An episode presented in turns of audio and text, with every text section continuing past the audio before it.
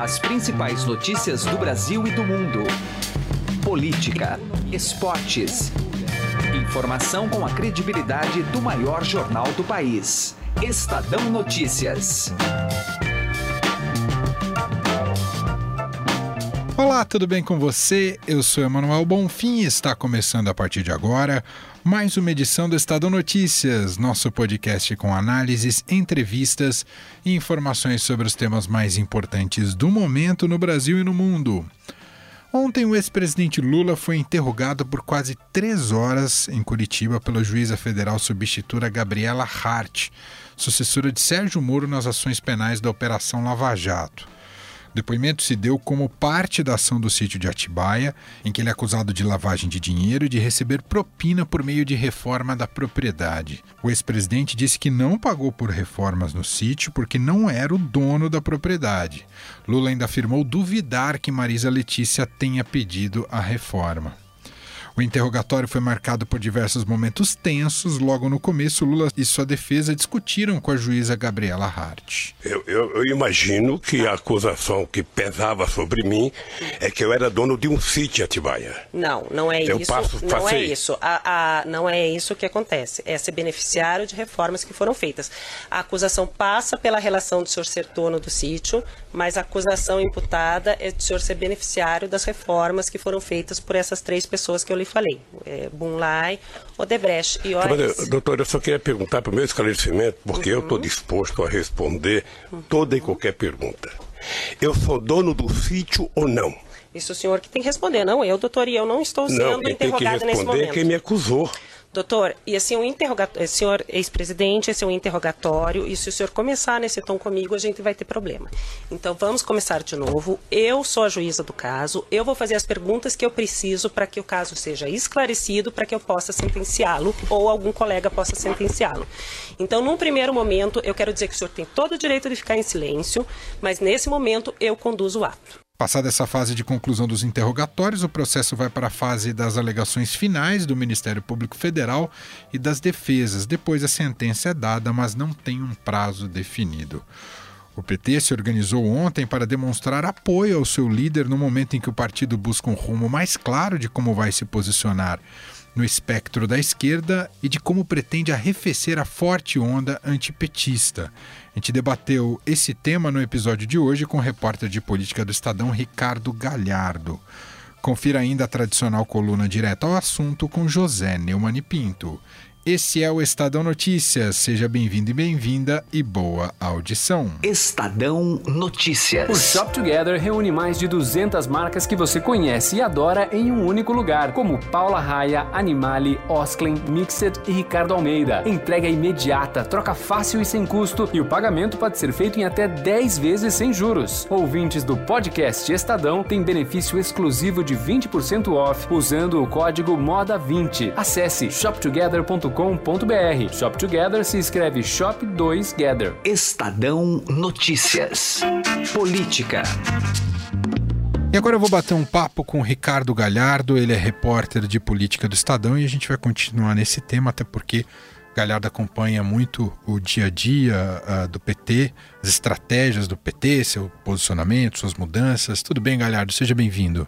Tudo bem, Emanuel. Obrigado pelo convite. Galhardo, tivemos ontem esse fato que um pouco recoloca. Uh, a gente vê numa fase de campanha eleitoral e a gente, antes da campanha, tava, via muita estratégia do PT muito vinculada ao futuro jurídico do ex-presidente Lula. Ontem a gente viu novamente um pouco esse ensaio de um PT muito vinculado ao Lula e a sua questão da prisão. Essa continuará sendo a tônica? O PT pode vir a se descolar disso? O que, que você pode dizer para a gente esse atual momento do PT pós-eleição também, Galhardo? O PT está buscando uma renovação. Né? Tem um discurso que eles estão adotando é, de que a candidatura do Haddad, o fato do Haddad é uma pessoa que não tem uma vida orgânica dentro do partido, nem apoio dentro do partido, é, ter sido escolhido candidato a presidente, já é uma autocrítica e representa uma, uma renovação é, é, o partido já está de olho, na, já está começando a pensar na disputa para prefeituras, para as prefeituras é, daqui a dois anos. E Em São Paulo, por exemplo, tem dois nomes é, conhecidos que já estão se, se movimentando, que são o Gilmar Tato e o Carlos Aratini, mas tem um grupo que está procurando gente na sociedade civil para tentar ter um nome que seja competitivo, porque acha que esses dois nomes é, não vão conseguir superar essa barreira que se tornou o antipetismo. É, o, o Lula se por um lado o, o partido tem uma, é, uma dependência excessiva dele, por outro lado, é, o desempenho dele na, nas pesquisas eleitorais até ali a véspera das eleições é, foi, de certa forma, o que garantiu essa sobrevida do PT. Né? O PT ter sido o único partido, grande partido, que sobreviveu a esse tsunami. É, a esse grande, que, que deve levar a um grande rearranjo político, partidário, etc. O partido elegeu uma grande bancada, conseguiu é, eleger, reeleger quatro, sena, é, quatro governadores e chegou ao segundo turno é, com 47 milhões de votos. Mas é, ninguém fala isso publicamente mas em conversas reservadas eles admitem que a situação do Lula ficou muito difícil. Hoje em dia, é, daqui para frente, a tendência é que o Lula dependa mais do PT do que o PT do Lula. Porque o PT agora está organizando essa campanha Lula livre. É, é uma coisa complicada para o partido, porque divide a, a, esquerda, divide a oposição. É, o PDT do Ciro, o PSB, é, e agora até uma parte do PSOL, né? O, o Marcelo Freixo é, questionou isso publicamente durante a semana. É, acham que a esquerda não pode ficar presa nessa agenda. Então é uma situação complicada para o partido. O Zé Dirceu, no lançamento do livro dele é, aqui em São Paulo essa semana, fez um prognóstico sombrio. Ele disse que é, o Bolsonaro não vai ser uma coisa passageira, que a estratégia é, da esquerda deve ser de longo prazo, porque o Bolsonaro tem base social e força política. Então vai ser uma coisa complicada. Agora, tem gente. É, é certamente é, o futuro do PT está muito atrelado ao que vai ser o governo Bolsonaro. Do mesmo jeito que se atribui aos fracassos do governo Temer é, esse renascimento do PT, né? o partido estava no fundo do poço, e conseguiu ter esse bom desempenho eleitoral, é, muita gente aposta que se o governo é, Bolsonaro não der certo, quem vai colher os frutos também é o PT. O Galhardo, e a questão do antipetismo, que foi muito forte nessas eleições, a avaliação interna do partido é que isso, aos poucos, vai se decantar com a entrada de um novo governo, ou realmente o partido precisa, em algum momento, apresentar uma cara nova? É, diga uma cara nova, seja uma estratégia, ou seja um líder novo, ou enfim. Qual que é a avaliação nesse sentido, Galhardo? Não, com certeza essa é a segunda alternativa aí que você falou. É, o PT é, tem muita gente preocupada com isso, é, sabe que o antipetismo se tornou uma barreira eleitoral é, para o partido, pode afastar, já afastou e deve afastar cada vez mais possíveis aliados, pode levar o partido a um isolamento. Então há essa preocupação de renovar a cara do partido. É, não existe uma estratégia definida para isso e nem uma unanimidade dentro do partido a respeito disso. Ainda tem gente que fala que não, que não foi o antipetismo, que os, o alto índice de intenção de voto que o Lula tinha antes de ser tirado da disputa, 42% do total de votos ele chegou a ter, né, poderia ganhar no primeiro turno, é, usa esse argumento para relativizar o antipetismo. Né? Assim, se não tinha antipetismo contra o Lula, é, significa que o, o, motivo pode não do Haddad ter perdido pode não ser o antipetismo. Mas tem é, setores do partido que, do partido que estão muito preocupados com isso. É, não à toa, na única reunião oficial do, da direção do partido até agora, a principal decisão foi de que o Haddad seria o a cara né, da, da oposição. É, o partido está é, tentando organizar uma frente, uma grande frente é, de oposição, uma frente democrática, que com uma pauta muito resumida é que seria só a defesa da democracia e dos direitos civis para tentar trazer outros setores. É, essa frente, de certa forma, funcionaria como um biombo né, para o antipetismo. E existe até quem fale numa criação de uma frente formal mesmo, como é a Frente Ampla no Uruguai. Uhum. Ah, com o próprio antipetismo, ah, outras frentes de esquerda, outras expressões da esquerda ganharam força e querem se capitalizar a partir de agora. Eu acho que o Ciro Gomes talvez seja o principal nome. De que maneira o PT vai lidar a partir de agora com Ciro Gomes? Ao longo da eleição, tentou tirar ele fora do jogo, criou até ali um, uma mágoa, um ressentimento. É, isso pode mudar daqui para frente? A ideia é trazer o Ciro mais para perto? Tem condições? Ainda há clima para trazer o Ciro para perto, Galhardo? O Zé Dirceu, é, que apesar de tudo, né, de estar condenado a 30 anos, 9 meses de cadeia e em breve deve voltar para a cadeia, todos os erros que cometeu, é, ainda continua tendo uma capacidade de leitura política impressionante, né? Na, nessa, no lançamento do livro, ele, ele falou o seguinte: ele falou assim, o que a gente não pode agora é brigar entre a gente. Cada um tem que cumprir o seu papel e lá na frente a gente se encontra. É, essa fala do Zé Dirceu teve grande ressonância no partido. É, muita, muitas pessoas com quem eu falei é, de lá para cá repetiram isso que o Zé falou. E e o, no Congresso, né, na, na oposição é, prática ao governo Bolsonaro, a ideia é conversar é, em temas pontuais. Né? É, Bolsonaro mandou um projeto para o Congresso, se conversa e vê se, se, se há acordo ou não para tentar é, fazer oposição.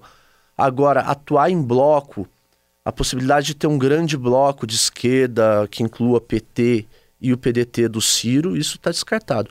Até porque o Ciro é, percebeu nessa eleição que o campo da esquerda, a esquerda mesmo, já está ocupado pelo PT e pelo PSOL. E está fazendo um movimento é, para tentar ocupar a centro-esquerda. Está né? conversando com o PSDB. É, numa entrevista domingo, o Cid Gomes, irmão do Ciro, falou que o partido deve apoiar o Rodrigo Maia para a presidência da Câmara. Então ele está indo mais para o centro. Muito bem. Esse é Ricardo Galhardo, repórter de política aqui do Estadão, contando avaliando um pouco mais esse cenário para a esquerda, especialmente para o PT uh, daqui para frente. Galhardo, só um, tirar uma última dúvida. O, o quanto Lula continua mandando no partido diretamente? Porque a gente viu a atuação dele muito forte ao longo das eleições, pelo menos ali até o início do segundo turno. Essa dinâmica vai ser rompida? Diminuiu muito. Né? É, na reta final da campanha, no segundo turno, o Lula já não estava mandando tanto, é, mas ele é ouvido e o que ele fala as pessoas que conversam com ele depois têm as reuniões do PT e dão informes, né? Falam assim, ah, o Lula falou isso, falou aquilo, falou aquilo, falou aquilo. Inclusive a, avaliação que ele fez é, a pessoas que foram conversar com ele depois da eleição é de que só depois do carnaval vai ser possível ter uma ideia do que é, vai ser a cara mesmo do governo Bolsonaro. Ele disse com essas palavras que o Bolsonaro não vai ser no governo a mesma pessoa que foi durante a campanha. E é lógico que é, o Lula é a principal, vai continuar sendo a principal liderança do partido, mas a, a, a, a vida, as imposições da vida, prática, cotidiana, é, vão impedir que ele tenha uma participação diária, cotidiana nos, no, nas decisões do partido. Galhardo, muito obrigado mais uma vez pela participação aqui. Um abraço, viu? Eu que te agradeço. Estadão Notícias. Direto ao assunto.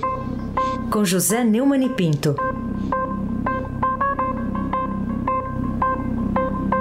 Quando eu vi a notícia no portal do Estadão assinada pelo excelente repórter, grande profissional Jamil Chade, já tinha ideia de quem podia ser aquilo que foi chamado no título de chefe da ONU. Chefe da ONU vai à Universidade de Genebra e diz que a eleição no Brasil padeceu do vício da desinformação. A velha lorota dos fake news. E sabe quem é?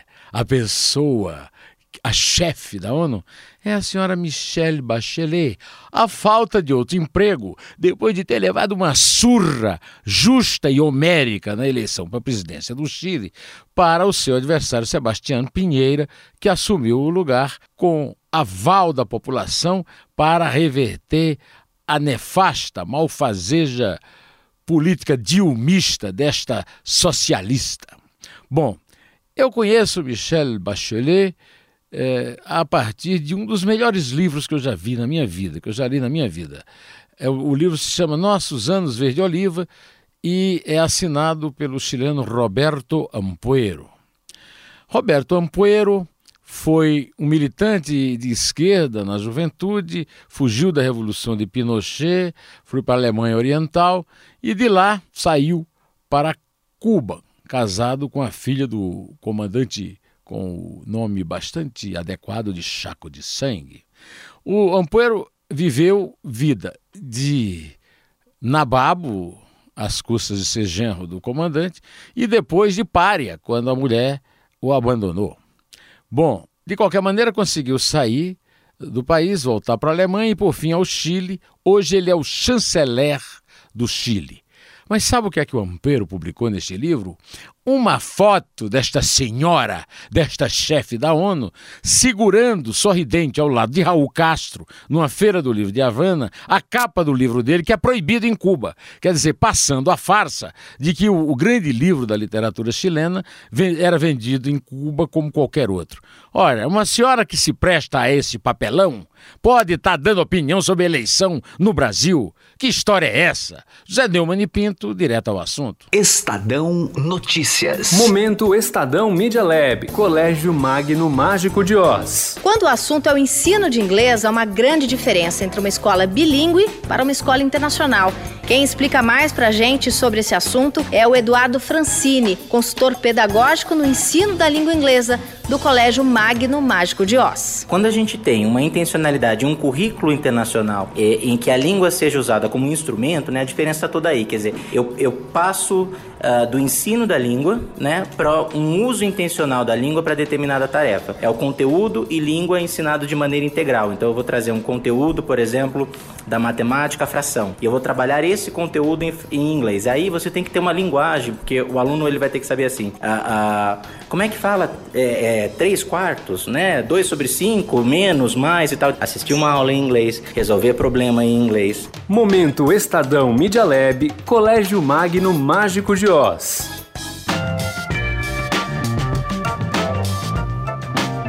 Estadão Notícias desta quinta-feira vai ficando por aqui. Contou com a apresentação minha, Emanuel Bonfim, produção de Leandro Cacossi e montagem de Nelson Volter. O diretor de jornalismo do Grupo Estado é João Fábio Caminoto. Publicamos esse programa de segunda a sexta-feira, às 6 horas da manhã. Você encontra em qualquer agregador de podcasts, ainda na Deezer e no Spotify. Mande seu e-mail para a gente no podcast estadão.com. Um abraço para você, uma excelente quinta-feira de feriado e até mais. Estadão Notícias.